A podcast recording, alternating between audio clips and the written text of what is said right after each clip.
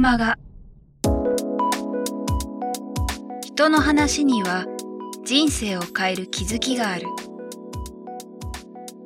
菊間がは各業界で活躍されているゲストスピーカーの皆さんから人生を変えるきっかけを伺うインタビューマガジンです。人生のターニングポイントとなった出来事、物、人から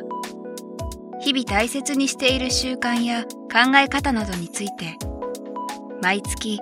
あなたの明日に響くインタビューをお届けします。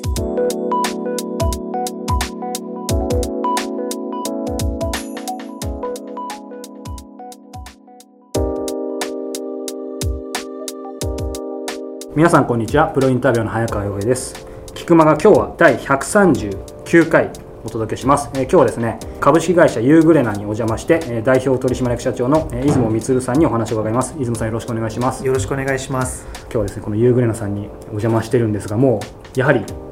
緑っはい。ていう感じですねこの椅子も緑だし、えー社長のネクタイも緑はい。これあれですか？もう多分よく聞かれると思うんですけど当然トレードマークで緑にしてると思うんですけど、はい。家に帰るとバーみたいな感じで何十本となんかあるっていう ちょっと想像したんですけど実際何本ぐらいあるんでしょうか？えっ、とですね、あの何十本とはないんですけれども、これはあの楽天で4本緑虫色のネクタイいいのがあったので、え4本買いまして、で1本その何かで汚れた時に、はい。クリーニング出しても、はい。まああの3本あの予備がありますから、あーお客様とお会いさせていただく時は、あのいつも同じネクタイであのお邪魔させてもらってます。あそうなんです。ちなみにあのご自宅にもなんかその緑虫カラーのなんか例えば枕が緑虫の枕だったりとか。あーえーとですね、家にはあんまりないんですけど、私は、まあ、例えばカバンとはい。お定期入れとお大きい傘と折りたたみ傘と、えーネクタイが大体同じ緑虫色ですね。はい。えカバンも？カバンも緑色です。はい。あじゃあちょっと後で時間あったらちょっとなのであの歩いてるるとですね最近ちょっとあのかなり浮くというか、はい。あのちょっとあの目立ってしまうので、はい。今悩んでるところなんですよ。ちょっと減らすかもみたいな、はい。むむしろキープしていただきたいです、はい。はい、ということで、えー今日はですね今、まあ、なんで緑緑虫なんだろうっていうところから多分聞いてる方ひょっとしたら分かんない方もいると思うので、はい。あの改めてなんですがあの簡単に、えー、と出雲さんのプロフィールをご紹介させていただきます。出雲充さん、えーユーグレナの社長1980年生まれ。東京大学農学部、えーをご卒業後、えー東京三菱銀行に入行されました、えーその後2005年ですね、はい。ユーグレナを設立されまして、えー2010年に東京都ベンチャー技術大賞を受賞。2010年のダボス会議でえーヤンググローバルリーダー2012にも選出されました、えー著書に「僕は緑虫で世界を救うことに決めました」があるということでですね。あの今日は本当に楽しみにしてたんですけど実はこの番組、えー過去にですねクリエイティブコンサルタントのえー志垣二郎さんはい。に、えーインタビューさせていただいてその時に僕実は出雲さんにずっとお会いしたいなと思ってて、こういう志垣さんとはつながりというか？つながりですか、はえー私ですね大学を卒業するときに、えーまあ将来緑虫やりたいなっていう思いはあったんですけど、こうただ全くその緑虫のこうバイオ技術が完成していなかったので、はい。えー卒業した後はまず、まあ、銀行にえー就職したんですね、えであの銀行で1年働いた後、お緑虫の起業のえー準備をしてたんですけれども、まあ、その緑虫ベンチャーのうん。準備中の時にですね私は全くその、まあ、ベンチャーのことが分からなくて、えー社長のその知り合いの人とかも本当にいなくてですね、えーもうどうしたらいいのかあーその手探りでもそのやり方がわからないはい状態だったんです。でその時に、えーその日本で、うん。えーたくさんの人がこうもっともっとベンチャーできるように、えー応援しましょう、まあ、そういうプログラムをですね、はい。えー当時の経済産業省とあとリクルートさんがあやられることになって、えで私はこれすごいいいプログラムだから、うん。あーぜひえー自分もベンチャーの社長さんに会って勉強したいなって思っていた時にですね、その何と言いますかあの宣伝のポスターの、おキャラクターがあの最近ちょっともう一回復活してきてるはい。ボブ・サップさんだったんですけれども、あ そのボブ・サップさんを使った、ーはい。えー日本にその挑戦者が足りないあのドリームゲートってそういうプログラムだったんですけど、はその何と言いますかそのクリエイティブを全部はい。志垣さんがやっていて、うん。それで私あのもう今からちょうど10年前ですね。あもうそんなもんはい、なんですね。10年前にあの志垣さんとその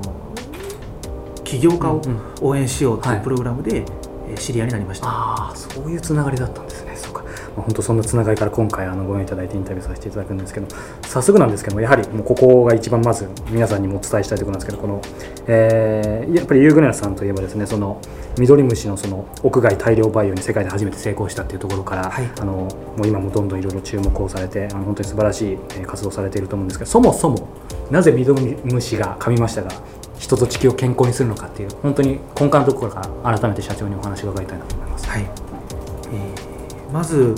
まあ、私こういうその音のメディアってすごくチャレンジングですし、はい。同時にやりがいがあるのであの大好きなんですけど、なんでかっていうとですねミドリムシっていうその音を言葉で聞いてくださってる方にあの伝えようとするとどうしても聞いてる方の頭の中にはあー私がお伝えしているミドリムシとうん。違う生き物が頭の中にまずこう最初出てくるんですね。それはほとんどの方が大体キャベツについてるう青虫やあの芋虫を想像されるんですけどミドリムシっていうのはうん。青虫じゃないんですね、えーまあ、あの生き物としてはワカメや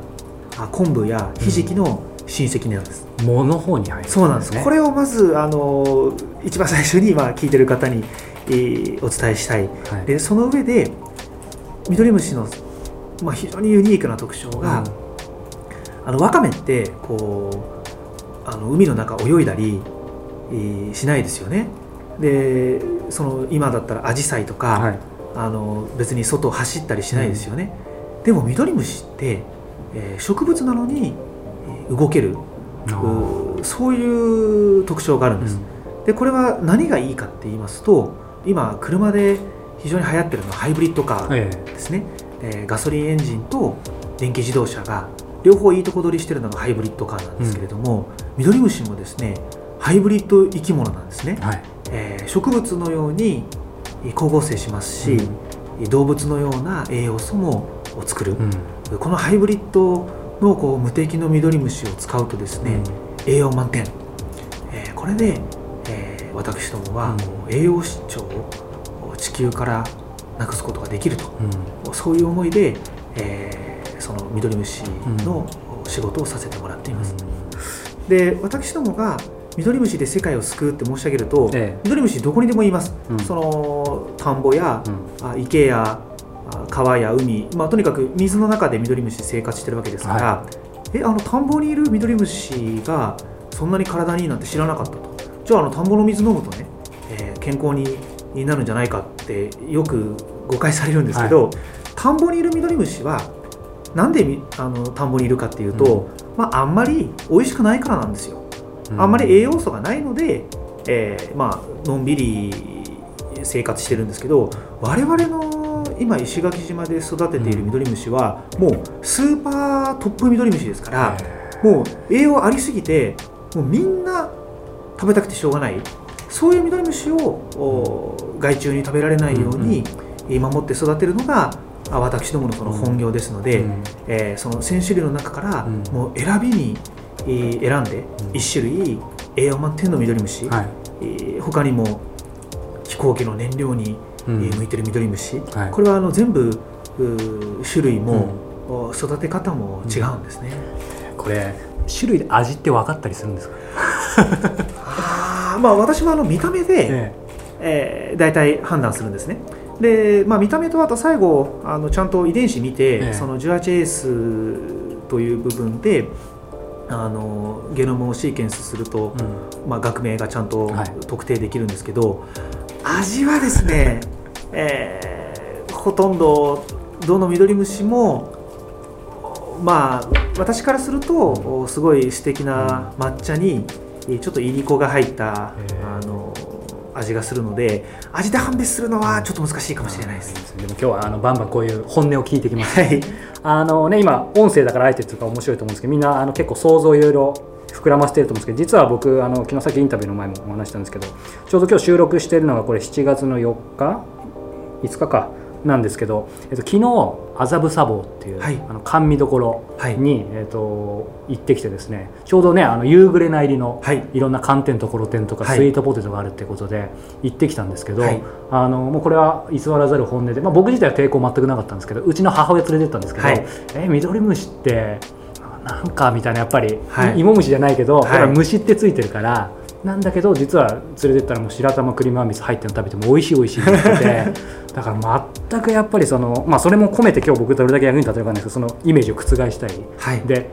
出雲社長おっしゃったようにある意味この音声でチャレンジングですけどどこまで逆にでも想像ってかきたてられると思ってて、はあのちょっと話脱線しますけどラジオショッピングってあるじゃないですか、ラジオショッピングって音で売るじゃないですか音声。僕あれあんなんで売れるのかなと思ってラジオの人に話聞いたらむしろ売れるらしいんですよ。見えないからこそその想像がするしあと逆に本質が伝わる。はい。だからまあ今回あの緑虫とあの出雲社長の本質にどこまで迫れるかっていうのはちょっとあのチャレンジングなんですけど。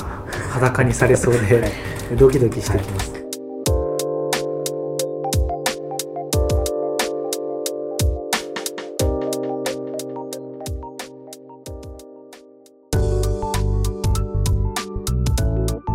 今日の菊間川いかがでしたか？鳥越俊太郎さんや渡辺美樹さんら過去にお届けした120人以上のインタビューはすべてウェブサイトから無料でお聞きいただけます。URL は k i q m a g a c o m キクマガ .com です。それではまたお耳にかかりましょう。ごきげんよう。さようなら。